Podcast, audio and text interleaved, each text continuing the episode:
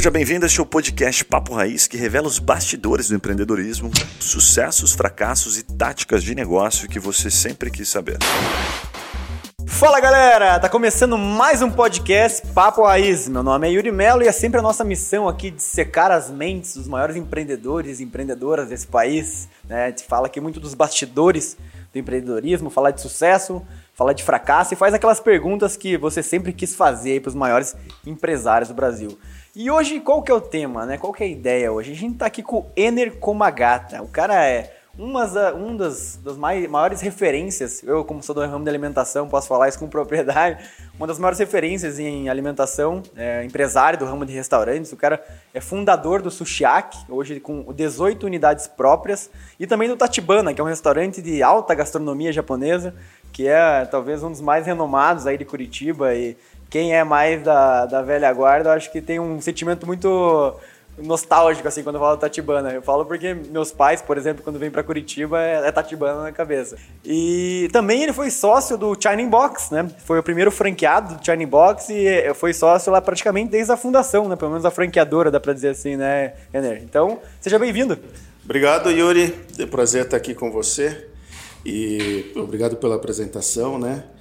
É, então, realmente, eu comecei na gastronomia com Robson Shiba, né? É, uma pessoa já bastante conhecida, uma personalidade aí que se tornou mais notória quando foi para o Shark Tank e tal. Então foi o nosso nossa guia aí de ensinamento nessa área de gastronomia e de franquias. E eu comecei em 2008, é 2000 e 2004. Johnny Box? No Johnny Box, é, dois, é, desculpa. 94, desculpa. 94. Faz tanto tempo aí que, né? Então ele começou a franquia dele em 92 e eu em 94 né? E a gente começou distribuindo os folhetinhos lá na primeira feira de franquias na Embi em São Paulo. Eu sou paulista, né?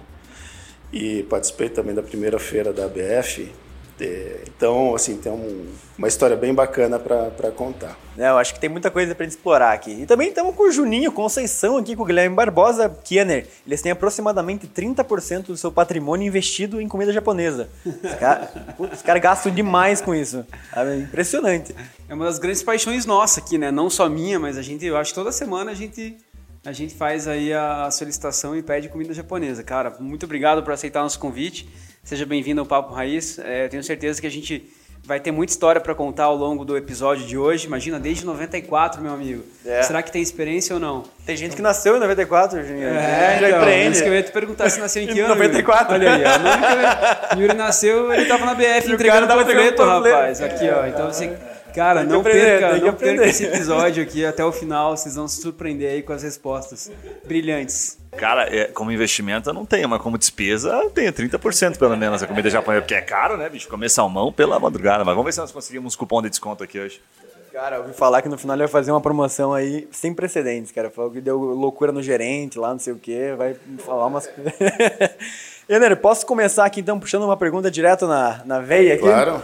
Cara, você é um empreendedor aí que tem história, tem sucesso, tem muita coisa para ensinar para qualquer empresário de varejo, mas é, também para qualquer empresário é, em geral. O, eu queria perguntar assim, o que, que você faz hoje, o que, que você fez ao longo da sua trajetória é, que exa é, exatamente diferencia as tuas empresas, Tatibana, o Sushak, o China, das outras? Quais foram a, a, as, os princípios que você seguiu? O que, que você faz exatamente diferente?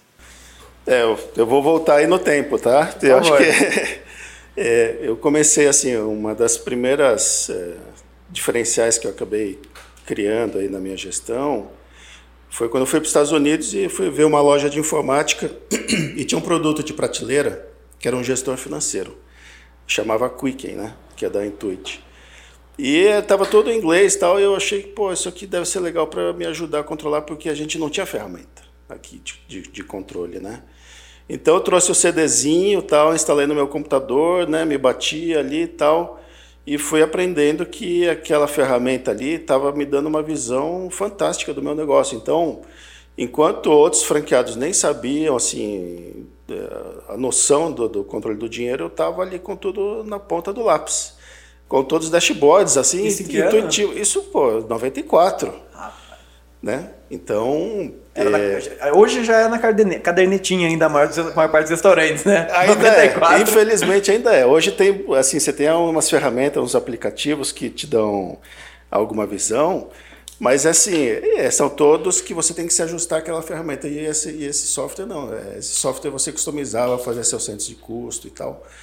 E aí depois eu passei, como master franqueado, né, a, a, a repassei essa ferramenta para os franqueados. Então eu tinha franqueados que estavam em dificuldade de, de gerir o caixa e depois com o uso dessa ferramenta passaram a enxergar uma situação totalmente diferente. Então acho que esse foi o primeiro balizador, né? Você já tinha uma mentalidade de franqueador desde o começo. Assim, é, né? porque eu comecei franqueado no mês, no outro mês eu estava franqueando no sul. Eu sou de São Paulo, né? É, foi a primeira loja que eu abri na bairro da Vila Mariana. Como franqueado, a franquia não tinha estrutura na época, né? Então a gente ajudou a, a desenvolver a consultoria, tudo. Todos aprendemos juntos, né?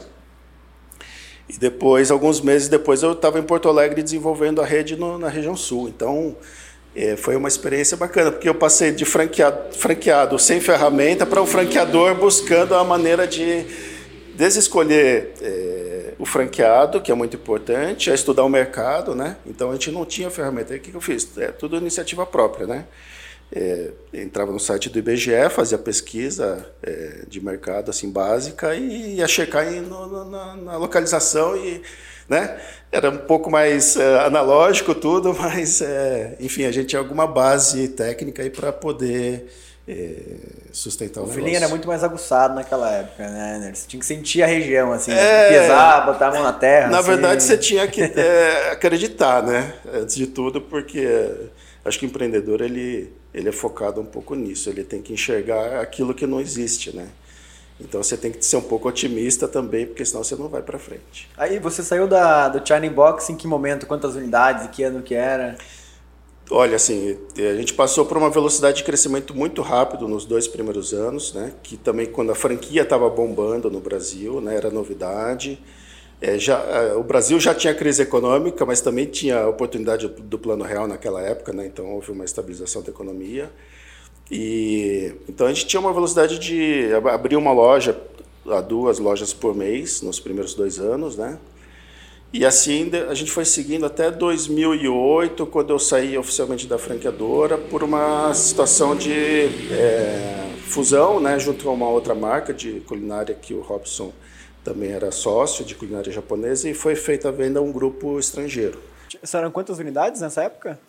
Ah, tinha 200 e poucas unidades já. Ah, você levou até 200 e poucas unidades a franqueadora? Sim, sim, sim. A, a, a, a, minha região eu desenvolvi até 18 unidades. Mas a franqueadora Brasil, somada ao Gendai, tinha 200 e poucas. E, e para quem assim é, é, dono de negócio e, e acha que o negócio dele pode expandir, pode ter uma rede, né? Franquia acho que é uma das principais opções e uma que você é, já utilizou e hoje tem é, rede própria, né? E, e, até isso é um ponto interessante, depois eu explicar por que, que o Sushak não é franquia ainda, né? Mas é para quem quer expandir, assim, quais são as principais dicas que você daria, assim, pro cara que, puta, tem um negócio, mas eu não sei se eu consigo é, expandir além de mim mesmo aqui tocando esse negócio? É, eu vou responder as duas perguntas de uma vez só, né? Eu acho que assim, são modelos totalmente distintos. Abrir loja própria e franquia são bastante distintos, né? A franquia você é um gestor de franqueado, né? Então você tem um, uma questão de relacionamento, assim, que é muito importante. É, e você não, não gasta muita energia em, nos pontos de venda. É, e também economiza recursos financeiros, porque né, você usa capital de terceiros. Quando você abre uma loja, uma rede de, de rede própria, é, eu acho que a, a, o grau de dificuldade aumenta muito mais. Assim, claro que você tem muito mais autonomia, porque você consegue tomar decisões e executar. Só que você depende de toda a rede assim funcionando bem mais azeitada, né, bem mais uh, consistente, porque é, o engajamento de colaboradores é, é diferente. Então, é, são estratégias e modelos de negócio diferentes. Então, quando, gente, é, quando, você tem uma rede própria, você acaba sendo um gestor do próprio negócio. Quando você é franqueador, você é gestor do franqueado. Do franqueado né? Oi, Nani, vendo você me falar, vendo você falar, me parece que tem uma é, a longo prazo você tem uma visão, até pela tua vivência, né, bem natural, é, que você já, tipo, cara, esse caminho do franqueado a longo prazo vai me dar uma dor de cabeça e eu próprio aqui me dá outra. E me parece que você fez uma escolha. O que, que você pode contar sobre a sua visão de longo prazo? Porque a tua decisão, claramente, dá para ver assim, estratégico, né? É, eu já sei alguma coisa que acontece lá na frente. O que é que você sabe que as outras pessoas não sabem? É, eu vou te contar outro segredo que assim, a visão de longo prazo é uma coisa muito relativa. Segredo né? revelado aqui no podcast. É difícil até da gente prever isso aí, ainda mais em nível Brasil. Então, quando eu optei em abrir uma, uma rede própria, vamos dizer assim, na verdade eu não estava nem visualizando uma, não tinha ambição de fazer uma grande rede, assim. A gente vai uma coisa meio orgânica, né? É, eu comecei abrindo o Tatibana por afinidade, simplesmente, né? É, vi ali uma oportunidade também. Depois a gente acabou sendo convidado para ir para um shopping. Aí eu falei, não vou montar um Tatibana no shopping, vou criar uma segunda marca. E aí eu criei o Sushiaki, né? Só que antes eu fiz um piloto intermediário que foi um, um quiosque, né? E, e aí depois quando a gente abriu o Sushiaki, a gente já foi com o modelo mais, é, é, mais desenvolvido. É, então eu já estava usando os conceitos de startup lá naquela época, pois né, é, de já testar. Tinha um MVP ali para É, fazer rodar. exatamente. Pequenos testes. Então aí quando eu optei em seguir por caminho próprio, na verdade é porque a minha dor naquele momento estava em ser franqueador, porque assim o nosso modelo de negócio que depende de fornecedores locais, é, o know-how de produção depende da qualidade do cara lá, do cozinheiro, do sushi man na ponta, é, são modelos que não são tão franqueáveis. Né? A gente, é, você pode franquear porque você tem uma marca muito forte, ou você tem um diferencial de operação muito vantajoso. Então, no nosso segmento de culinária japonesa, você não tem esses diferenciais de cara, né? É, de vantagem operacional, porque você depende ainda que o processo seja muito artesanal, a não ser que eu fornecesse uma coisa pronta, e é legal o modelo de franquia, mas no nosso caso não. Então eu não via muito futuro, pelo menos naquela época, de, de franquear uma rede de comida japonesa. A não ser que você tivesse um tanque de cultivo de salmão, né? É. aí, aí se Ganhar fosse um- outras formas. E, e robozinhos para fazer o sushi, né? É, então é mais pelo pelo Mas modelo a- de negócio é mesmo. interessante você abordar um pouquinho É. mais isso a fundo, né? Porque esse foi um negócio importante ali, pelo menos pra gente que é de alimentação. Só franquia se a tua marca foi muito forte, Aham. ou se você tem um modelo de negócio único, né? Sim. Que, Que- é que traga vantagem, né? Que Consegue explicar um vantagem. pouquinho melhor? E se tem, quer dizer assim, se a- essa empresa não tem nenhum desses dois, você não recomendaria que ela fosse para franquia? É, eu falei de uma forma assim bastante simplificada, né? É, a marca com certeza é um atributo forte, mas assim só se tem marca forte quando se tem história, né? É, e para conseguir história precisa de tempo. Para construir vantagem competitiva, é, você tem que ter um processo diferenciado, né? Que não se encaixa no meu ramo, né? De comida japonesa. Se eu, por exemplo, que nem é, fosse uma indústria de comida japonesa e, e quisesse franquear pontos de distribuição, como é a maioria das franquias hoje de produtos acabados, parece ser um modelo mais acertado. Né? Então, eu penso dessa maneira. Claro que pode ter outros atributos, por exemplo, você de repente ter eh, alguma vantagem que não seja eh, baseada nesses dois pontos, nem marca nem processo. Talvez uma, uma questão comercial diferenciada, ou seu modelo né, de expansão exige uma velocidade.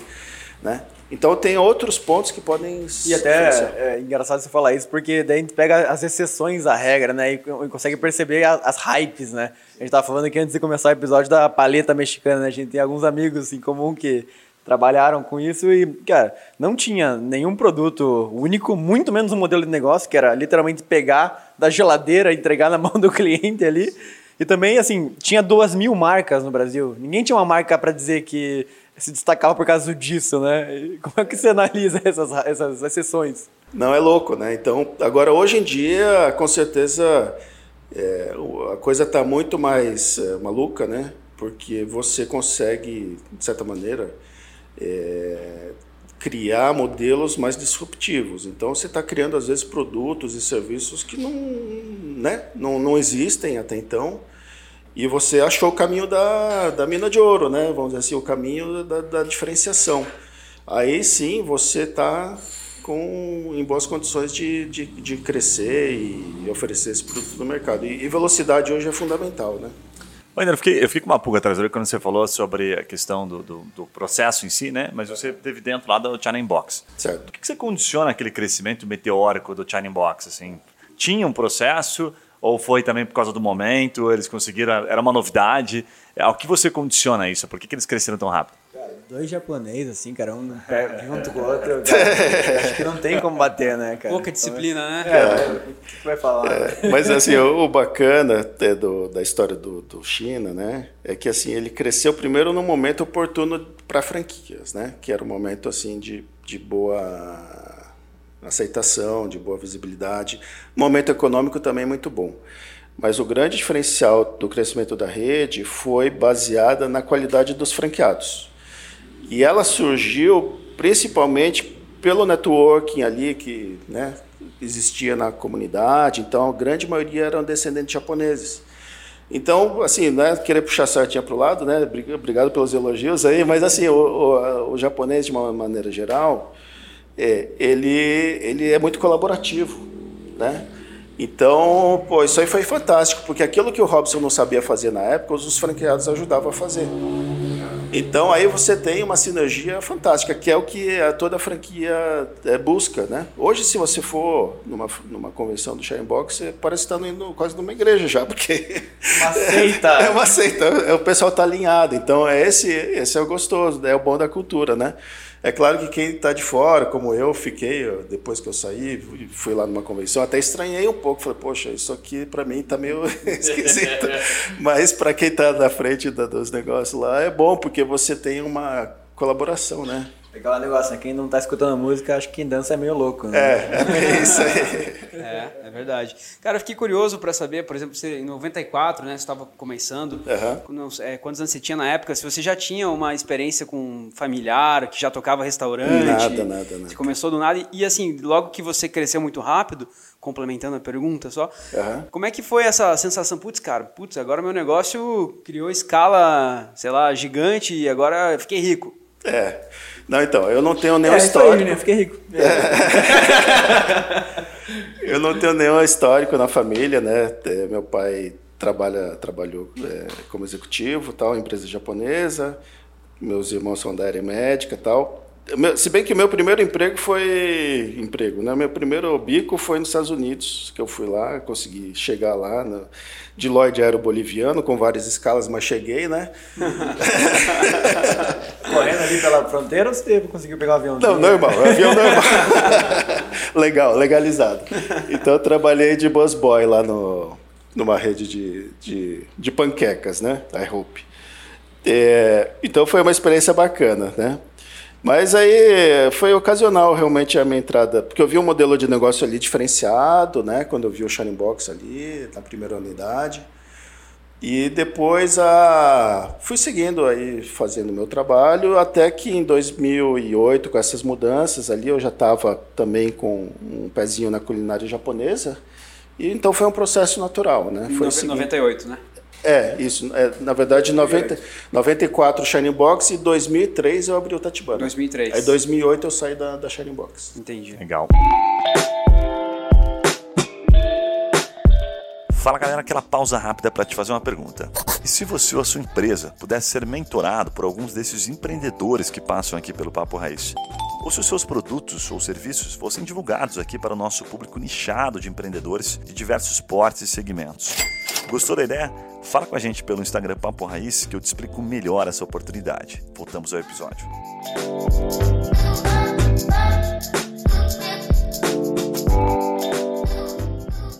Wenner, você falou de um negócio que, inclusive, muito legal, né? Que a, a comunidade em si ajudou bastante. A rede China Box foi criada, né? Não só pelo, pelo Shiba, mas pelos franqueadores, né, pelos franqueados, enfim. Como é que você considera que está hoje, fazendo um paralelo daquele período, daquele momento, né? Até mesmo você ter iniciado, e hoje que você continua montando as suas lojas próprias e com uma infinidade de opção de franquias que a gente tem no mercado. O que, que existia naquele momento que não existe hoje? Hoje está mais fácil por causa da tecnologia, porque tem muita coisa que tem hoje que não tinha antes. Está mais fácil, está melhor, está mais competitivo. O que, que nós temos hoje de diferença? Poxa, aí é uma pergunta assim, é, é até difícil de analisar tão rapidamente, né? Mas, assim, uh, o que, que, eu posso dizer? O setor de alimentação, é, ele está mais uh, apertado, está mais pressionado, né? O modelo de negócio é diferente, porque hoje é, os custos são diferentes, assim. A margem que a gente tinha no passado, né? E até vamos ser bem francos, sonegando, né? Porque era prática, né? Era simples, né? Não, não vamos ser hipócritas. Tirava um zero no final. É, ali, né? não, era mais ou menos assim. Mas mesmo, mesmo que se pagasse todos os impostos direitinhos, a margem era violenta, era bem maior do que hoje. Então hoje você espreme tudo, né? E, e, e é difícil conseguir uma margem boa. Além disso, você tem que se adaptar ao consumidor que mudou, ao número de concorrentes que mudou, né? Então, aos, aos players mais uh, de nicho, né? Tem os que são de nicho, tem os que são os mais diversificados. Então, você tem tanta variedade no mercado que está pulverizado, eu diria, né? E é difícil buscar uma diferenciação, né? Onde você vai criar uma liderança, uma vantagem competitiva, assim, é, e que seja duradoura. Então, o que você falou sobre franquias, né, do que era hoje, do que era hoje, do que era antes e que é hoje, é, eu diria que ainda assim a austeridade ainda pesa muito, né? Você tem que fazer coisa cuidadosa, né? Tem que fazer coisa certa e tal. Senão você não. É na ponta do lápis mesmo, senão você não consegue resultado. Me parece assim que hoje em dia a alimentação é, pra gente falando de, digamos, um ticket médio baixo ali, né? Comida casual ali. Um almoço de 30 reais, de 20 reais, 25 reais. O, o CMV, né, que é o custo que você conseguia ter antigamente, é, já não é difícil repassar para o cliente. Hoje, com as altas, né, você pega o salmão, que você trabalha muito, no meu caso lá, mignon, frango, queijos, é, pães. a alta, você não tem como repassar para o cliente. Porque o cliente não tem a capacidade de ver mais valor. Puta, antes eu pagava 20 reais nesse sanduíche, agora eu vou pagar 30 com a mesma felicidade. Como é que você convence o cara, né? Eu acho que o CMV ele é um ponto importante na gastronomia, né? É o, é o, principal, eu diria, né? Hoje o ideal é trabalhar com 20, 25% de CMV. As franquias não conseguem, a grande maioria não consegue isso, nem as operações independentes. Mas assim, ele não mudou tanto com o passar dos anos. O que mudou são os custos administrativos, é toda a retaguarda que você precisa. Então, hoje, para um pequeno restaurante funcionar, você tem que ter tecnologia. E aí você paga internet, você paga a licença de uns três, quatro sistemas, mais a, o sistema financeiro. Aí você tem opções de pagamento de várias bandeiras, vários métodos e tal, e tudo isso aí custa. Você tem que ter seguro, você tem que ter um contador, você tem que ter advogado, você tem que ter é, um, um cara da área de marketing. Então, todo esse custo administrativo, um auxiliar contábil, né? Porque o Brasil é uma loucura. É, e aí vai. Então, o, o, o, custo administrativo associado ao custo fixo, como energia, aluguel e tal, gás, né? Isso subiu mais proporcionalmente do que o CMV. E o que menos subiu, para mim, é folha de pagamento. Interessante. Até eu te perguntar, você falou de um indicador super legal, né, para quem está ouvindo ali, o CMV, é o custo, né? Quanto Sim. custa o salmão, arroz e tal, naquele prato tem que custar uns 20, 25, né? Uhum. Você tem mais algum indicador que você fala que ó, é fundamental, eu, além do CMV 2025, pessoas custarem X%? Tem mais algum segundo custo que seja mais expressivo, que não pode passar daquilo, na tua opinião? Sim. Para que tenha um resultado final? É, o segundo item de importância é a folha de pagamento, né? E ter... Qual é o percentual, assim, para quem tem restaurante hoje, ter uma noção se está muito acima, se está abaixo, como é que ele está? É, a folha de pagamento depende muito do modelo, né? Se você tem um atendimento mais simples, né? É, você pode ter um CMV maior, né? Porque você vai exigir menos mão de obra.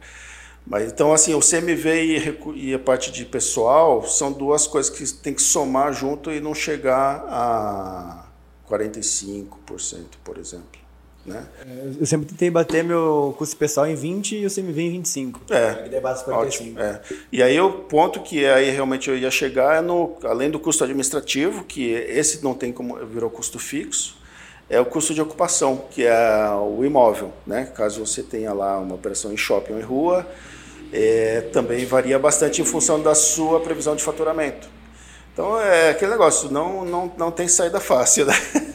É, é quem, não, quem não conhece né, do setor de alimentos, acho que você pode falar com bastante propriedade, parece que quando você vai num restaurante, poxa, paguei 100 pila aqui, né? Comeu É. o japonês, eu e minha esposa aqui, putz, os caras ficam ricos, os caras ganham muito dinheiro. Aham. Mas no final, você pode até dar uma, uma, uma demonstração, né? O que a gente vê que para sobrar 20%, por exemplo, é extremamente difícil, né? E aí a pergunta que eu quero te fazer é o seguinte, quanto mais você cresce, né? Quanto, quanto mais você tem lojas, você consegue manter esta margem ou ela acaba sendo diminuída? Que momento que você consegue perceber que ela que você consegue ter um ganho maior em escala? Ou se o ganho em escala reduz mesmo a, a margem final, né, líquida? É, no meu caso, que são unidades um pouco independentes, o meu ganho de escala é pequeno. Né? O meu ganho de escala é mais no administrativo e na, na retaguarda ali. É, porque a negociação com fornecedores ela é um pouco limitada, porque eu dependo de fornecedores locais né? ou regionais. assim, né? Dificilmente eu consigo alguma coisa mais significativa, até porque não tem fornecedor assim que atenda é, um raio maior e tal, ou produto tão perecível, enfim. Então a vantagem por escala no meu no meu caso é pequena. Então até assim gostaria de ter um modelo mais flexível onde isso trouxesse mais vantagem, mas infelizmente não não tenho, né? É. Tem, tem uma coisa assim que eu acho que é importantíssimo nas franquias, que é essa é o vale da morte que a gente fala das franquias, né? Porque é, é até uma, uma forma que é difícil de explicar para pessoa que não é do ramo, assim, mas é não tem não é não é porque você montou uma franqueadora que teu negócio que você, puta, agora eu não tô operando, vou ganhar muito dinheiro aqui, tô aqui no meu escritório, meu franqueado vai começar a operar. Demora muito tempo para você começar a ser lucrativo como franqueadora, né? Porque você sai do negócio ali que você tem, puta, 10, 15, 20, 30% na ponta, para um negócio onde você vai cobrar 5% do faturamento, 6% do faturamento. Então, e eu vejo que tem muitas franquias que não conseguem passar o vale da morte e se tornar rentáveis, né? É, como é que você enxerga isso? É, mais uma vez depende do segmento, né? Vamos falar do alimentação para não, não, não sair tanto do contexto, mas é, dentro do segmento de alimentação, a margem do franqueado, como eu falei, ela vem caindo cada vez mais, né? Por custos administrativos, custos fixos, etc. É, e para o franqueador, é, não diminuiu também os custos dele, nem vai diminuir, pelo contrário, ele, ele, tem mais, mais necessidade de se manter competitivo, de manter a marca viva, presente e tal. E aí essa, o ponto de equilíbrio de um franqueador, eu diria que é umas 50 unidades quase. Então ele tem que acelerar rápido para chegar nas 50, que é aí onde ele começa a entrar numa situação mais de conforto, né? É, para poder gerir a rede com mais tranquilidade. Mas, do contrário, ele ainda tem um esforço ainda de desenvolvimento do negócio, da marca. Né? É, é claro que tem aí a taxa de franquia que ajuda a minimizar isso, né? porque é, dá um dinheiro a mais no caixa do franqueador, mas também é consumido nas implantações. Então, é, quando o tal do Vale da Morte, talvez seja isso, tem que ter um volume mínimo.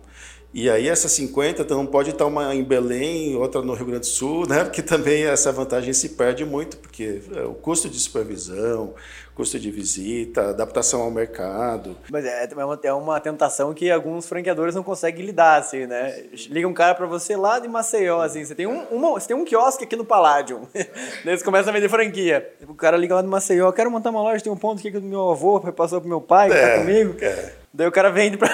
Cara, como que ele vai dar suporte, né? Como é que ele vai conseguir fazer essa franquia ter sucesso? É, e aí entra o critério do franqueador, porque o franqueador, às vezes, ele tá apertado, ele vai franquear lá longe, sem muito critério, e isso é um tiro no pé. É ruim para a marca, é ruim para o franqueado, é ruim para o negócio.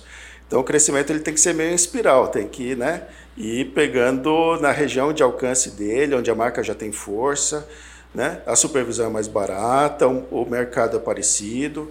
Porque depois você começa a abrir, dar tiro para tudo quanto é lado, você não sabe mais quem é sua, o que a sua marca é, qual o seu mercado é. Então, eu estava ouvindo aqui e só tentando imaginar, né, que todo mundo que trabalha com restaurante fala assim, cara, tive um restaurante e tal, né, tive dois restaurantes, meu, a maior loucura da minha dois vida foi o cara não deve estar vivo, foi ter feito isso, né, assim, putz, meu irmão, o meu irmão teve restaurante também, você perguntar para ele, cara, o que, que você acha de ter um restaurante?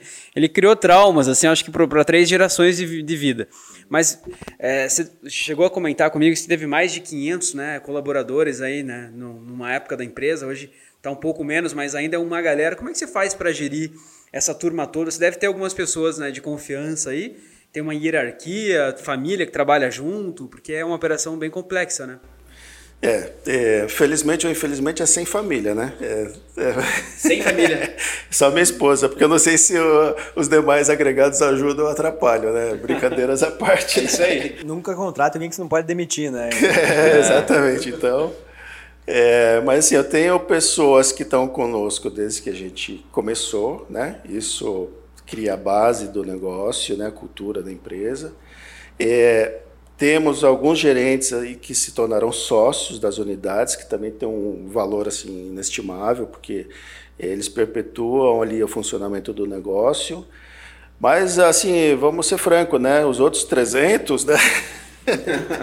Aí é, sabe-se quem puder, porque assim, é difícil a gente lidar com essa mão de obra, né? A questão da cultura trabalhista, os regionalismos, o segmento, como você falou, quem já passou por isso sabe que não é brincadeira, né? É, é muito desgastante. É, então tem, é uma loucura, né? Oi, Ner, você que está há anos, né? Desde 94 você falou, então são mais de 20, 27 anos. Caramba, é tempo pra caramba. Hoje você deve fazer algo que é meio natural, você nem percebe, talvez, né? A gente chama, a gente brinca que é o que você faz, é o indicador principal que você acaba olhando e que fez você chegar até aqui e ter tanto resultado assim. O que, que você considera no restaurante assim que é o principal indicador? Se fosse para elencar um ou dois, assim que você mais olha. Vou dar um exemplo aqui, né? É o cliente que volta mais do que uma vez? É, é brigar para o cliente vir mais uma vez? É o cliente gastar mais? O que, que é que você olha assim que você fala, cara, isso aqui para mim faz toda a diferença? Que que é, é, acho que não é nem assim uma questão de uma ação, um indicador, sabe? É, eu acho que é mais comportamento. O que que, né? Querer, sem querer falar bonito, mas assim, eu sou muito observador, né? E a gente tem que também transmitir essa, essa cultura aí de engajamento para as pessoas que estão à frente do negócio. Porque não adianta, né? É, eu, a gente, assim, é, querer controlar alguns indicadores ali e virar as costas é a equipe não entender o que, que aquilo representa. Né? Então, é, eu acho que o primeiro ponto que eu tento fortalecer é, primeiro, dar oportunidade para as pessoas, né? Então, é, para que elas possam crescer, entender a importância delas no negócio e, e a partir daí que elas estão interessadas em fazer um bom trabalho, né? A gente estimular os bons resultados. Então, assim, eu acho que é mais uma questão de, vamos dizer assim, de liderança, de oportunidade, de comportamento, de cultura do que propriamente indicadores, porque assim a gente não é capaz de controlar todos os indicadores possíveis, né? Até como eu estava falando, existem os custos invisíveis, que é o custo do roubo, que é o custo do desperdício, que é o custo do mau atendimento, né? Isso aí você não consegue colocar na, na, na, na tabela lá e apresentar para a equipe e dizer né, que aquilo está bom ou está ruim, porque né, não está lá, está invisível. Né? Até descobrir isso dá muito mais trabalho. Então, se você não tiver uma equipe consciente, engajada e responsável, o negócio não vai. Eu, eu tenho uma dúvida, a gente até estava nos podcasts passados que a gente gravou, a gente falou sobre a questão do, dos aplicativos, né? iFood, Rappi, né? Todos esses daí. Que é uma grande guerra hoje que eu escuto falar, né? Eu, eu venho da área de, nutri, de nutrição, mas nutrição é, hospitalar, né? Minha, minha, eu tenho uma distribuidora na área hospitalar, então eu acabo não sofrendo com isso. Mas a gente vê que os donos de restaurantes e tal estão batendo bastante. Ah, porque né, basicamente o meu, o meu o meu lucro fica todo pro, pro aplicativo, né? Como é que você tem feito e lidado com isso aí nesse, nesse processo das entradas aí desses grandes, dessas grandes empresas? Esse é um assunto bem difícil também, porque aplicativo de delivery é um mal necessário, né? Não adianta o empreendedor dessa área falar, não, não vou fazer delivery, não é meu foco, tal. Não tem jeito, o consumidor está lá, né? É a mesma coisa que há um tempo atrás falar que não ia vender online o varejo, né? É, não ia ter redes sociais, né? Isso não tem, não tem como reverter. Agora, é, existem as etapas, né? Então, é, e a gente vai entendendo um pouco melhor isso. É, e aí, infelizmente, eu vejo assim, um cenário um pouco mais... Uh, não tão animador, né? Porque a gente começa a perder a diferenciação, né? Começa a perder a experiência de compra, começa a perder o controle. Já se começa que a gente não sabe nem mais quem é o nosso cliente. Você bota o seu produto na prateleira do marketplace e está lá junto com qualquer outro. A última outro. coisa que fizeram foi tirar o número do cliente do telefone. É, né? então, a última coisa que a gente tinha era o telefone. É, né? então, na verdade, a gente não está mais no controle das coisas, né? A gente está se adaptando, né? É, tentando se adaptar na questão de custos, na questão de operação. É, e outra questão é, é, muitas vezes criando marcas para concorrer com si próprio, porque hoje é o que vale é o volume de itens que você tem na prateleira, nem tanto né, quem você é. Eu, eu vi o. Você falou que me lembrei, eu vi o. Acho que eu vi Pi lá do iFood falando no, no, podcast. Cara, na hora que ele falou, eu falei, esses caras tão malucos, né, cara? Ele falou o seguinte: ele falou, ah, a meta, né, o propósito do iFood é fazer com que você peça café da manhã, almoço e janta. Aí quando você me falou isso, eu, cara, pensei assim, né?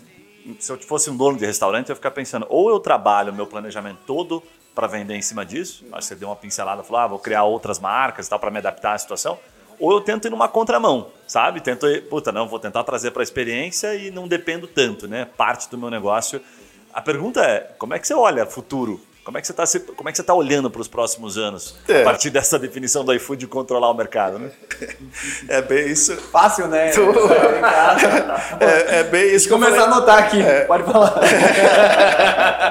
Não é muito animador para quem está no nosso lado de ser um fornecedor, né? Para esses marketplaces aí, né? Mas assim a gente observa que não só para quem está desse lado do balcão, mas para quem está do outro, né, que nem, por exemplo, a Magazine Luiza já é a terceira marca que eles compraram de aplicativo de delivery. É, então, as, de comida, né? Então, você fala, Magazine Luiza comprando aplicativo de delivery de comida tal. Aí tem dois pontos importantes. Um, que é o tal do last mile, que é a entrega do, do, do, do centro onde está o produto até a casa do consumidor, que esses marketplaces têm de dificuldade. O segundo é a diversificação, que aí o cara vai vender é, uma, uma cadeira para o escritório junto com um sanduíche. Né? Então, isso vai muito além realmente do nosso nicho. E hoje o que a gente percebe é que várias empresas elas são trans, trans negócios. Né? Elas, é, a farmácia vira banco, é, Saca o... dinheiro na farmácia. É, exatamente. É, tem tanta coisa que daqui a pouco o restaurante ele tem que vender alguma outra coisa que não é só comida. Pois é, mas o, os aplicativos assim têm uma tendência natural a ser muito é, assim é doído para o restaurante ficar lá dentro e é como se falou é um mal necessário. Então eu percebo que ou você tem que colocar um preço, né, uma estratégia ali que não é bom para o cliente, uhum. ou você tem que tentar tirar ele dali. Né? Como é que você faz? A, assim? melhor estratégia é tentar não depender do marketplace, né? Então hoje está todo mundo lá porque são os grandes uh, canais de venda de delivery estão nesses marketplaces, né? São dois, três aí, né? Basicamente iFood, no nosso caso de alimentação.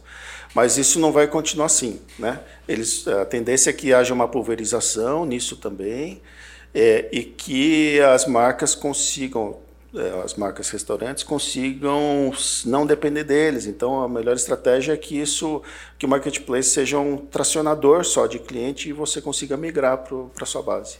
O cara tem que a gente estava falando esses dias aqui sobre isso é que o pequeno restaurante nunca teve tanta oportunidade, né?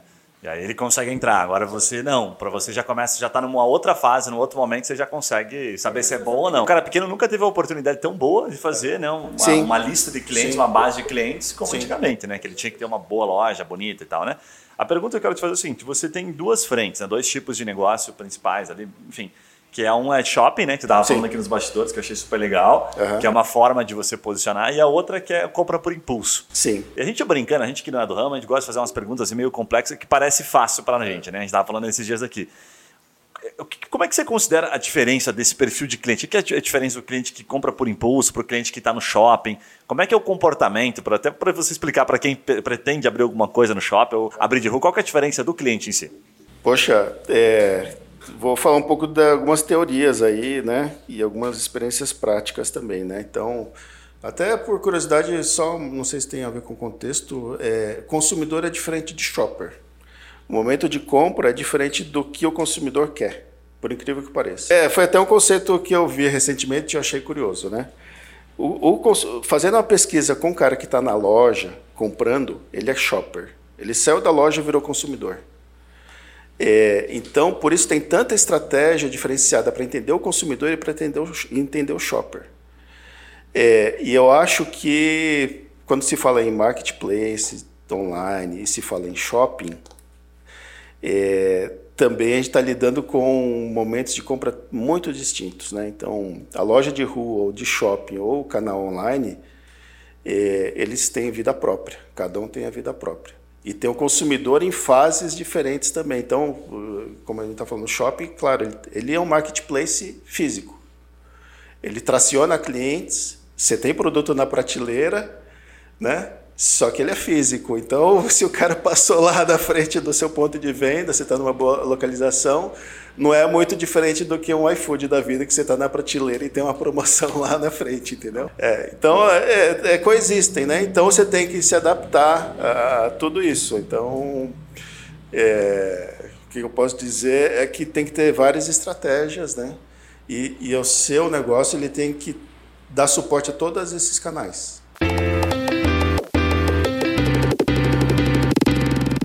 Fala galera, se liga nessa dica, episódio número 33 da Zaxo. Nos últimos 20 anos, esses caras auxiliaram empresas e acionistas em transações de diferentes portes e setores da nossa economia.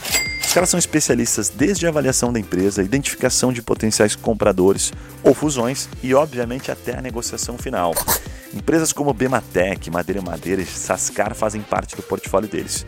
Se você curtiu a ideia, ficou curioso, ouça o episódio, fala com a gente pelo direct do Instagram, que a gente conecta você diretamente com um dos proprietários das Axo.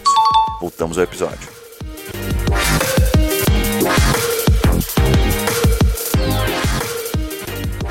Quando você está na, na, praça de alimentação ali, né, como é que você faz para atrair o cara? Assim, o que, que você vê que na loja atrai assim, o cliente? Né? Você pisou numa praça de alimentação, tem 40, 50 opções que, que atrai, assim? Fora, vamos dizer assim, o cara que já conhece, né? O cara que já iria no sushi ali, independente de, da, da, quantidade de opções. O cara que é a primeira vez, o que, que você pensa quando você vai montar uma loja para dizer, não, é, é, é isso aqui que atrai o cara para é, vir para cá? Assim, é, tirando esse aspecto que talvez seja o mais importante, que é qual a percepção o cliente já tem da sua marca, né? Que acho que esse é o fundamental. Ele já conhece, já tem referência tal. É, tirando esse aspecto, o segundo aspecto são dois. É, o, um é bastante óbvio, que é o que a gente vê, como que as, mar, as marcas e as lojas gritam, né? Dentro de uma praça de alimentação. Grita no sentido visual, né? Colorido, luz, blá, blá, blá. É, esse é um apelo né, visual, até eu diria até um pouco é, básico. É, o segundo aspecto é a questão de me perguntar o que, que vende, a novidade, né? Então, o produto que mais vende é a novidade. Então, você tem que estar sempre renovando sua linha. Se você tiver um produto novo, é, que seja lá um sushi, né? Você dá um nome diferente, você bota um negócio diferente. Pelo menos você cria interesse. Talvez não venda, porque o cara vai olhar, né? Pô, isso aí é diferente, eu não conheço. Ele para uns segundinhos, olha, mas ele pode decidir, ah, vou querer o salmão lá, o, o nigiri de salmão que eu conheço, entendeu? Mas pelo menos Mas você pode atrair o cara, né? É, é a novidade, né? Então por isso que loja de roupa tem as vitrines com roupa de estação, tá sempre trocando, né? E até um amigo meu de cervejaria, ele falou, ah, a cerveja que mais vende é a que eu acabei de lançar. Porque o pessoal quer experimentar, né? Eu vejo por consumidora feminina, né? Gosta de novidade, né, de tudo quanto é tipo. O supermercado está sempre também trazendo uma embalagem diferente. Faz sentido. Recentemente você fez algumas lojas do Sushak um retrofit, né, que basicamente mudou, para quem não conhece o termo, é você tem uma loja lá que está com um estilo de design, de arquitetura, você pega e muda tudo, né? Realmente, praticamente lança uma loja nova, né? Qual que é a importância disso, assim? É, como é que você mede é, se vale a pena ou não? Né? A gente estava falando antes do episódio aqui que o, que o Subway, né, fez um, um retrofit nacional aí nos últimos anos, acho que global, na verdade, né? E, e a nossa percepção como consumidor, né? A gente tava falando que, pô, também não mudou nada. Só mudou ali. Será que atraiu mais clientes? Será que não? Como é que você analisa isso? O Subway, é, ele realmente fez uma, uma, um, uma revitalização de marca, né? Que isso é um pouco mais profundo. É, mudou a padronização visual de lojas e tal mas não mudou o produto nem o conceito. Então acho que isso aí é, é um pouco perfumaria, assim, sabe? É muita maquiagem, desculpa, né, o termo. É. o franqueado que tá lá na ponta tá feliz pra caramba, né? o McDonald's fez isso também, não fez? Ele... Mas daí acho que daí, vamos entrar nesse ponto, porque sim, daí acho sim. que tem uma diferença grande, né, entre o que o Subway fez e o que o Mac fez. É. Né? Mas só do Subway, né, você, o franqueado tá lá, daí tá lá com a loja, às vezes, não tão bem. Cara, obrigado por contrato, se investir mais 200, 300 pau aqui para fazer uma, um retrofit. Para não mudar nada. Sim, sim. Não, é, bem, é bem isso aí. Realmente a gente sabe que essa dor existe, né? O franqueado não fica feliz com isso. É, e a visão da franqueadora nesse caso, às vezes, tipo assim, eu não preciso, eu sou a segunda maior rede do mundo de alimentação, né? se não for a primeira em pontos de venda, é, eu já tenho o meu consumidor. e Então, assim, quem tem 15 mil lojas, é, né? passa a conta aí na boa, né? Infelizmente. Tá na conta. É, tá, é passa a conta para o franqueado pagar lá. É, e talvez a marca, não precise, a marca não precise, porque o modelo de negócio dele é esse, a Dunkin' Donuts, né? É, acho que é, uma coisa, é um caso parecido também. É, mas assim, o, no, no, caso do Sushiaki, a gente percebeu assim uma, a gente queria fazer um pequeno upgrade, assim, né? Então, além do retrofit, de alinhar a nossa, nossa logo, a nossa logo antiga ela era, era um pouco assim fragilizada, tinha umas, umas folhinhas verdes do lado da última letra.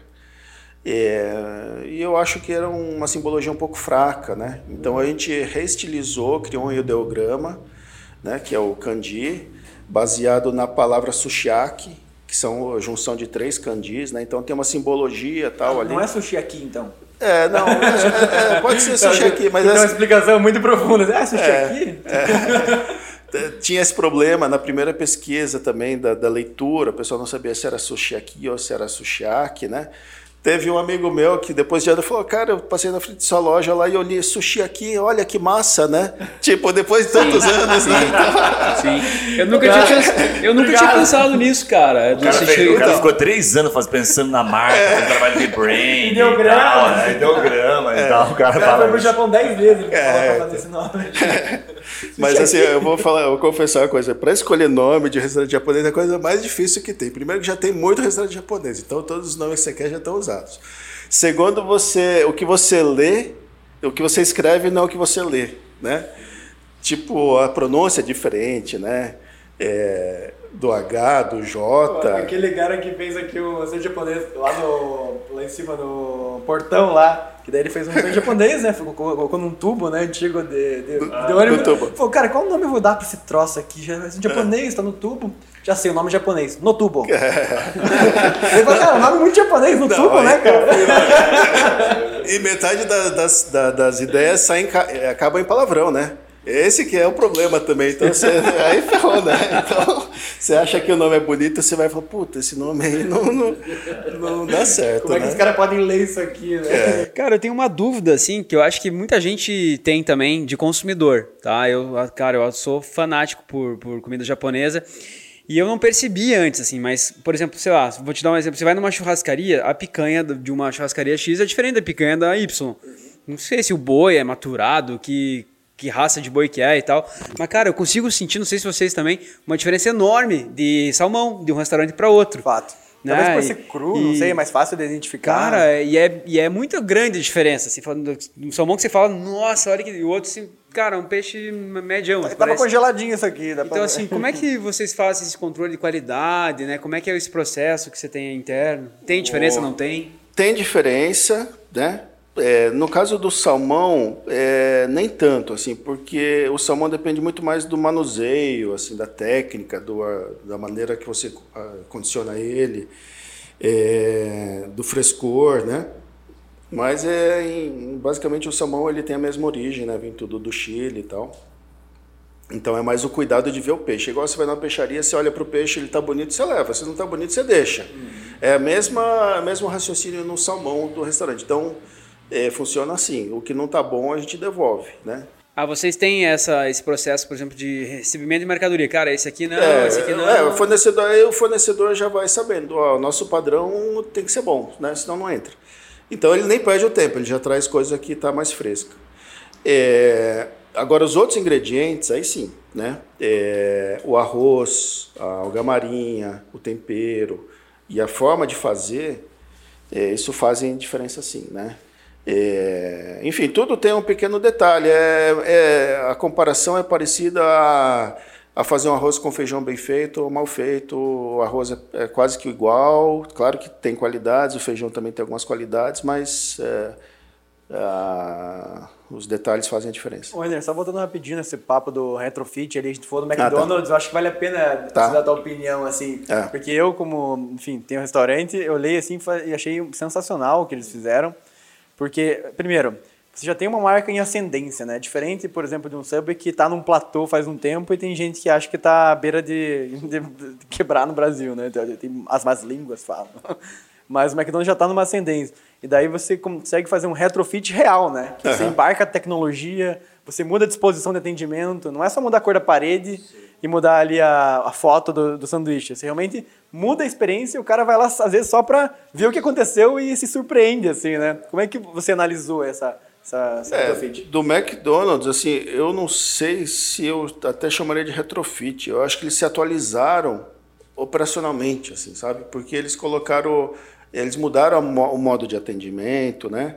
É, a interação com o consumidor. Então, é claro, teve as atualizações de como comunicar o produto, mas acho que foi mais uma mudança de é, funcionamento operacional mesmo, né? E eles se atualizaram. Então, não tem mais aquele atendimento tão é, físico, né, presencial, e ele começou a ter os terminais lá de autoatendimento, e, e com isso melhoraram ali toda a retaguarda. Inclusive, até o processo de fabricação de, de grelhar o hambúrguer mudou, mas a gente não viu. E eles estão sempre atualizando os processos ali. Então, acho que é, é mais nesse sentido. Oi, dessa linha de, de mudança, é, a gente sente, tem algumas mudanças que a gente nem percebe, né? A gente como consumidor, de repente, parece que aquilo ah, chegou e, enfim, todo mundo começou a consumir. Até, você poderia até dizer que, não sei se, se, se existiu um momento, mas da comida japonesa se tornar o que é hoje no Brasil, né? Porque no começo, lá em 94, era muito menos. Pegou, teve algum momento que, que pegou, que virou moda, comida japonesa e tal? E como é que é a expectativa para os próximos anos? O que está acontecendo no mercado de comida japonesa que a gente não percebe? Vocês têm algum movimento tipo esse do, do McDonald's, mas dentro da comida japonesa? Então, é muito bacana aí essa, essa pergunta, porque realmente a, a culinária japonesa, ela, ela cresceu numa velocidade rápida é, recentemente, né? É, caiu bem na, na, na vontade do, do, brasileiro, no gosto do brasileiro. E eu acho que existe um trabalho até feito pelo próprio governo japonês, sabe? Por incrível que pareça, assim, porque ele, ele fomenta muito isso. Hum. É, de certa maneira, ele, ele quer propagar a cultura, então ele valoriza muito a questão da, da alimentação e a gente associa todos os benefícios que a culinária traz, né? É, de certa maneira é uma coisa diferenciada tal.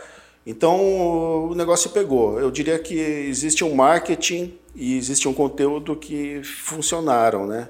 Então, é, mas isso também não, não sei se é o quanto é por acaso, né? Eu acho que existe um fundamento para que isso acontecesse, né? Que de certa maneira tem as suas qualidades envolvidas, né? É, e aí o que, que a gente percebeu que depois que massificou, é claro que isso, né? A popularização, de certa maneira, não ajudou muito na qualidade. E é o que a gente entende que é o grande diferencial realmente é a qualidade. Né? Mas é um processo de aprendizado, então acho que agora a gente vai começar a se descolar um pouco mais, quer dizer, se o momento econômico permitir, né? porque o que já era difícil de adquirir pode se tornar ainda mais difícil. Mas assim, é, é, sempre valorizado pela qualidade, é igual vinho, né? Você toma um vinho, depois você toma outro tal, você vai refinando o paladar, culinária japonesa não é diferente. Aliás, culinária em geral, né? Você vai entendendo ali os processos e tal. A gente vai evoluindo, né? Em todos os aspectos, até comportamento, né?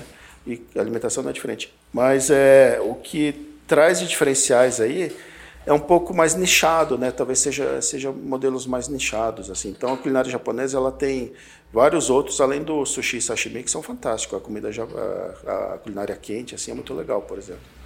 Faz sentido. O e dá para considerar que é saudável, porque eu acho que tem muita gente que tem a visão de ser saudável, mas tem outras pessoas que contrapõem isso assim, né? o que, que você considera saudável? Ou você diz, não, não posso me considerar saudável, comida japonesa? É, então, acho que a gente podia fazer um podcast só de culinária aqui, de japonesa, porque ela tem, tem tantas, tem tantas é pontos importantes, assim. Mas eu vou destacar alguma coisa assim, né? O primeiro são os ingredientes, né? Então, é, realmente são, são, são saudáveis, é, desde o do peixe. A forma de fazer também é mais saudável, porque é grelhado muitas vezes, né? Ou é fresco, cru, enfim. Ou é fermentado, que a gente não fala em fermentado, mas é o produto fermentado. Ele tem muitas qualidades, né? É, que mais? Uh, ingrediente, forma de preparo eu acho que esses são os dois pontos principais. Então, tem uma saudabilidade, sim. Agora, claro, né, se você come um Hot Philadelphia, que é um negócio mais doce, frito... É bom, esse, é. esse é bom. Aí, aí não tem jeito. Aí é, não é uma dieta muito saudável. Se é saudável, eu não sei, mas que os velhinhos japoneses vivem mais bastante tempo. Eles vivem, né? Vivem, né? É. Vivem mais que os brasileiros, não vivem? Vive. Qual que é a média do, do japonês? Cara, eu não sei, mas acho que é mais de 90 anos, viu? É, então, como é que não vai ser saudável? o pessoal vive bastante mesmo. Os caras que vivem na topo da montanha e assim, o ar também já deixa o cara mais, é, né? É. Mas tem alguns ingredientes que a gente não tem hábito de consumir, por exemplo, até tanto culinária chinesa quanto japonesa, né, tem toda uma um porquê de comer aquilo, tal, né?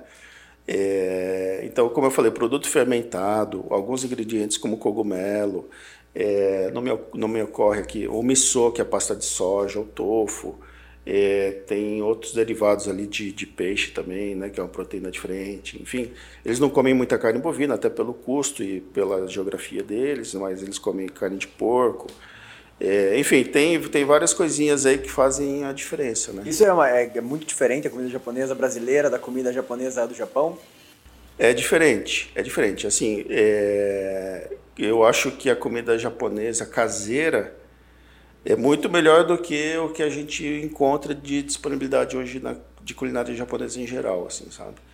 Mas pratos totalmente diferentes ou a forma de fazer os Não, prato diferente, prato diferente. Ele se aproxima um pouco ao chinês, assim, sabe? É... Que é um, é um, são sabores um pouco mais acentuados, com mais caldo, assim, né? E então, assim, eu sou meio suspeito, mas eu, eu gosto bastante, né? Eu tenho uma última pergunta aqui antes da gente ir pro bate-bola final. Sei, posso? É, eu queria perguntar assim sobre você como empreendedor também, sabe? Porque a gente falou muito de negócio, falou muito de ideia, mas assim, qual característica você atribui é, pessoalmente assim que mais te ajudou a você ter chego no resultado que você chegou? Como empreendedor, assim, o que, que você olha para as suas características? É, então, é, eu sou bastante otimista, né? Como eu falei, né? É, de certa maneira, sem muito medo de encarar as dificuldades que vão vir, né? É, porque a gente tem que é, ter uma, uma postura visionária, mas também não pode se acanhar muito, né? Então, é, tem que partir para ação, né? Fazer planejamento muito longo. Agora, talvez a minha fase seja um pouco diferente. Acho que a minha fase agora está mais calma, né? Então, acho que eu preciso, assim, eu, eu, eu sou mais cuidadoso, tal é, menos impetuoso tal. Mas o empreendedor ele, né, ele é hands-on, né? Ele põe a mão na massa e acredita e vai. Então acho que essa é a primeira qualidade do empreendedor. É, segundo aspecto é um pouco de dedicação mesmo, né? Não tem o cara a partir do momento que não tem mais um, um contra-cheque garantido lá, e aliás, ninguém tem mais nada hoje em dia garantido, né? O mercado de trabalho é outro, etc. É, e acho que é bom que esse né, podcast aborde isso, porque a tendência é que cada um seja empreendedor do seu próprio emprego, né? De certa maneira, Sim. né? Sim. Porque é, essa é a realidade. Né? Estabilidade né? não, não tem, né? Então, então acho que a gente tem que, tem, tem, que, tem que buscar essa iniciativa própria e tal. Então, Legal. isso é dedicação. A gente teve, é, semana passada, acho que foi o último, nosso último podcast gravado na quarta-feira passada, a gente falou com a família Madalosso, né? Certo. Então, basicamente, eles estão desde 1963, né, fazendo esse negócio acontecer. Uhum. Mas, assim, você vê que é, as dificuldades, muito provavelmente são as mesmas no sentido de persistência. Vamos testar, vamos fazer isso, fazer aquilo. Eles também foram para feiras lá em São Paulo divulgar o restaurante na época que nem internet tinha e tudo. Só que a diferença da gestão, né, eu percebi assim, né, eu acho que da tua, que é muito particular, personalizada, é, é de que eles, eles decidiram fazer o negócio deles é, único né, num, num, local só, aumentar, né? Hoje eles são o maior restaurante da América Latina, né? Em termos de tamanho, tamanho de um único local, né?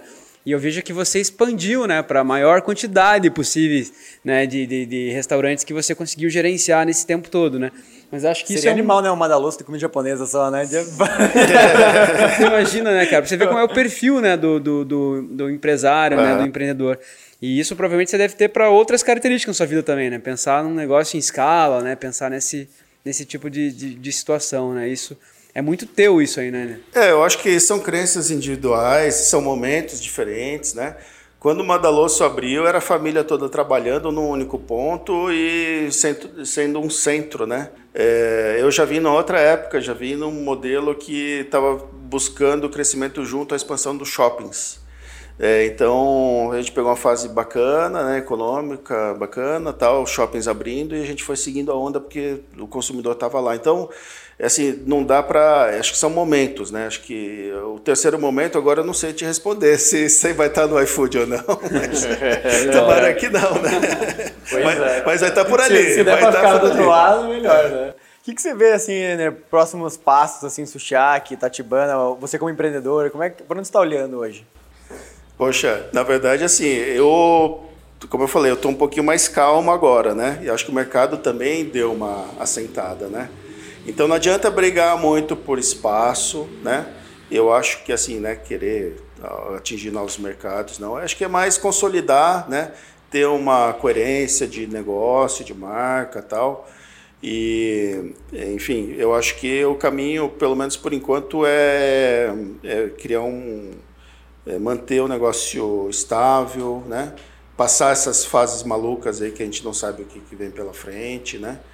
É, e se adaptando, não, não dispensar é, o uso de tecnologia aí, né? novas, novas funcionalidades e tal. Mas é, é, também não pode ficar parado no tempo, tem que ficar, tem que correr atrás, né? Porque a coisa é rápida. Muito bom, muito bom.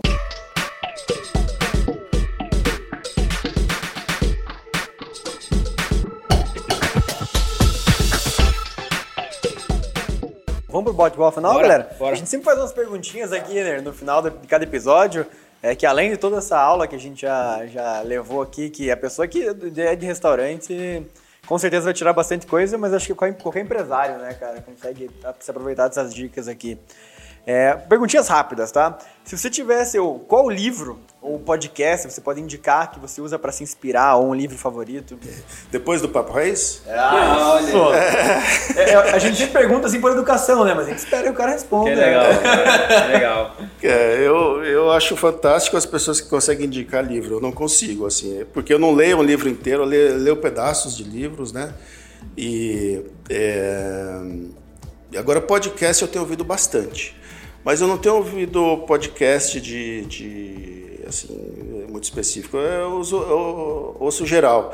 No momento mais para relaxar. Sim. porque a gente já tem é, tanta informação Sim. no dia a dia que chega de noite eu, eu quero ver uma coisa mais tranquila, assim, né? Então. É, é isso, é, é podcast papo raiz, assim, o é. resto é irrelevante. É. eu não sei o que posso dizer. Brincadeira. É, quem você se inspira ou segue como empreendedor, empreendedora? Puxa vida.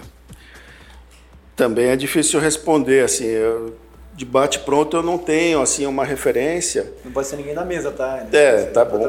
Mas eu, eu, gosto muito, assim, né, de comportamento mesmo, assim, é, independente do cara, do que o cara fez, né, do que o cara atingiu, por exemplo. Eu gosto mais de comportamento. Então, é, sei lá, vamos falar de Elon Musk, Bill Gates, esses caras assim, né, do dinheiro, é, Zuckerberg e tal. Eu não conheço eles para dizer se eu posso dizer que eu admiro, né? Então, de repente, a admiração às vezes está em, em é, muito mais em comportamental, de pessoas mais próximas, é, do que realmente uma referência mais conhecida. Então, essa, essa questão é difícil para eu responder também. Não, não, perfeito. A resposta é ótima. É, se você pudesse voltar no tempo, tem alguma habilidade que você teria aprendido mais cedo? Um, poxa vida. Pergunta simples, assim, né? Que você precisa só de uns dias assim, pra se preparar. Aprender mais cedo, é. um, poxa, eu acho que é assim, é, a gente tem que se atualizar, né? Eu, por exemplo, estou fazendo um MBA de inovação, gestão, liderança, é, e eu estou aprendendo.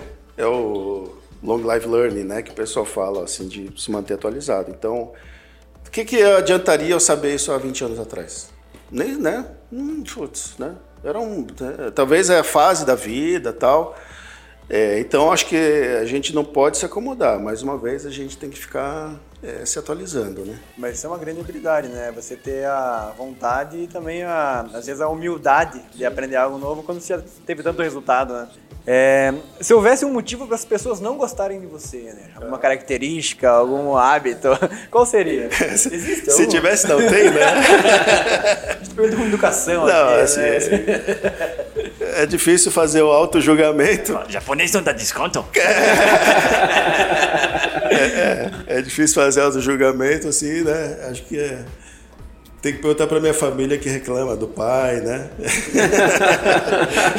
é, conflito de gerações aí. Esse aí é, é o desafi é, desafiador, porque por mais que a gente tente estabelecer uma comunicação, sempre tem diferentes visões. É incrível, né? Essa geração nova aí, como que enxerga o mundo e tal.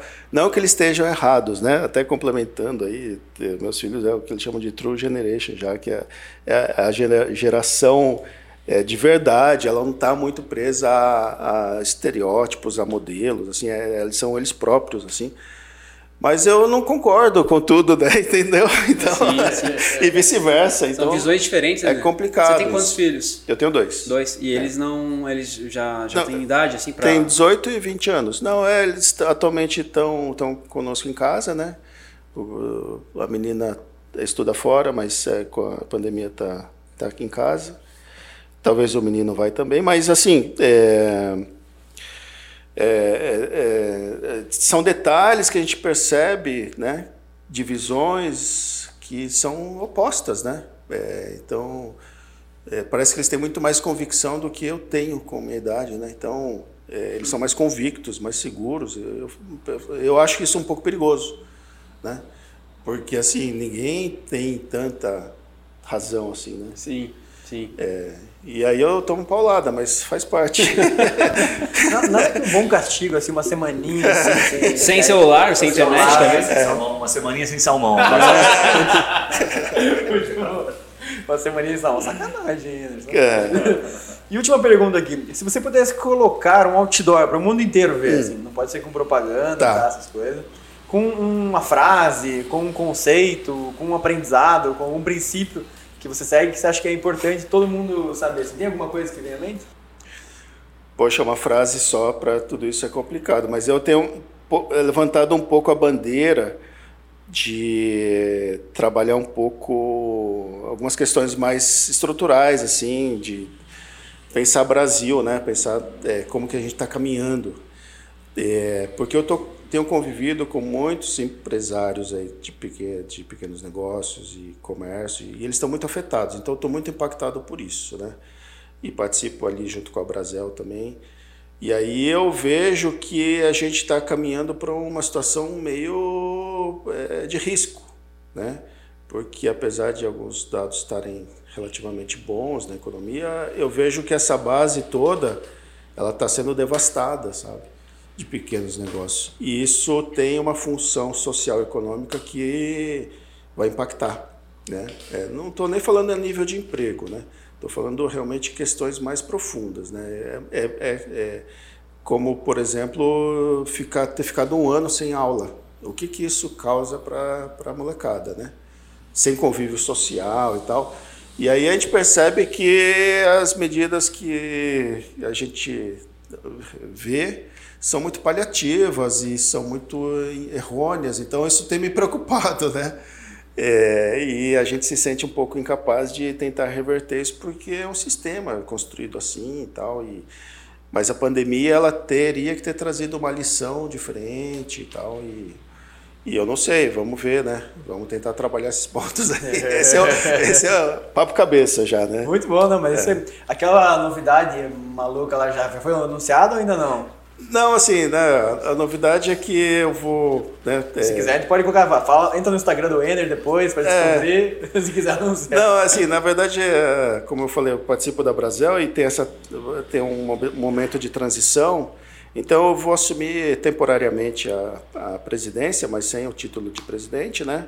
Vou ficar como representante, até porque a gente tem algumas modificações assim da regional e, e tal, que a gente quer é, fazer algumas atualizações. Então, na verdade, né, é mais um, uma função aí para a gente estar desempenhando e nessa fase bem complicada dos, dos companheiros, das companheiras. É, pra quem não sabe, né, a Brasel tem um papel fundamental, assim, eu diria que é a, é a entidade que tem mais representatividade a nível nacional é, para os pequenos negócios no- de restaurante, restaurante em geral, mas principalmente eh, na ponta ali, né, realmente ajuda muito as medidas que vocês, né, agora, você como presidente, tomam, fazem toda a diferença e às vezes é o que salva empregos aí, então parabéns aí por essa nova empreitada. Henry, como é que o pessoal te encontra? É, redes sociais, Sushak, deixa- deixa aí os contatos. É, é, tanto que eu estou nessa fase mais ativa, eu brinquei, né? Eu virei colaborador do Zuckerberg, né? Resolvi ativar meu, meu Instagram, né? Isso, tá ativo mesmo. Tem, tem lá algumas coisas um pouco até ah, políticas e que minha esposa está preocupada. Ah, por que você está mexendo com isso e tal? Mas faz parte, né? Mas eu estou muito longe disso, na verdade, a gente, né? é, então, o pessoal me encontra no Instagram mesmo, Ener, underline Komagata. Acho que é um ponto de referência bacana aí. É, e estou sempre à disposição aí no que precisar. Também seguiu o Sushak, o Tatibana, né? Que esse aí é o pessoal que é de Curitiba Isso, e, e outras cidades. O Sushak tem quais cidades hoje? Hoje tem Curitiba, eh, eh, Blumenau, Joinville, Caxias do Sul, Novo Hamburgo, São Leopoldo, Porto Alegre. Tá bem espalhado. É isso. Bom, pra quem tem sushi aqui na sua cidade, não esqueça que é o melhor sushi da tua região, com certeza. Então é isso. Gui, passa aí pra gente só os recados paroquiais. Porra, cara, de tanto falar em comida japonesa, eu fiquei morrendo de vontade de comer comida japonesa, né? o cara também, que ouviu esse podcast até o final, é, o cara que ouviu esse podcast até o final, com certeza, né, vai gostar. Eu acho que esse podcast encaixa bem pra quem tá pensando em montar um negócio, ou quem já tem um negócio, né? Principalmente da relação franquia que você falou ali, puta, tem um aprendizado animal. Então, você tem um amigo aí na família pensando em fazer isso, por favor, encaminhe pra ele, né? Importantíssimo. Juninho, algum recado paroquial aí? Sim, cara, eu, eu até tá, tô lendo um livro que é, fala sobre o rei Salomão, não sei se já, já viram a história. Cara, foi o cara mais rico e mais sábio da história, né? E ele teve um único pedido, né? Quando, acho que, enfim, se a gente puder pedir alguma coisa pra, pra quem tá ouvindo a gente aqui, cara, é pra compartilhar sabedoria. Né? Então todo podcast a gente, cara, eu hoje aprendi muita coisa aqui, né? Falando assim, pô, se eu tinha alguma alguma ideia, de repente de montar alguma coisa, uma franquia e tal. Então, cara, compartilha, né? Compartilha com quem você conhece. E a melhor forma de você ajudar o, mundo, né? De inspirar o próximo é compartilhar a sabedoria.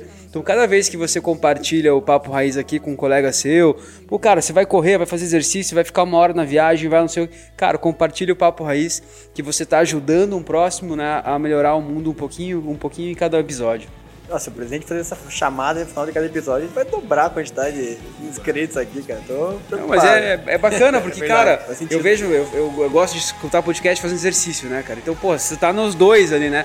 Você tá quimicamente, né, se, se, se alimentando de uma energia boa do exercício ali, né? E também da sabedoria do, do cérebro, do raciocínio, né? Então, cara, você começar o dia lá, enfim, quem acorda cedo, 5 e meia da manhã, fazendo exercício e escutando alguma coisa, cara, o teu dia, eu garanto, cara, é, é completamente diferente. Muito aí. bom, muito bom, galera. Obrigado. Não esqueça de se inscrever aí no canal do YouTube, se inscrever aqui também, seguir a gente no Spotify, nas plataformas e até o próximo episódio. Valeu, tchau! Valeu!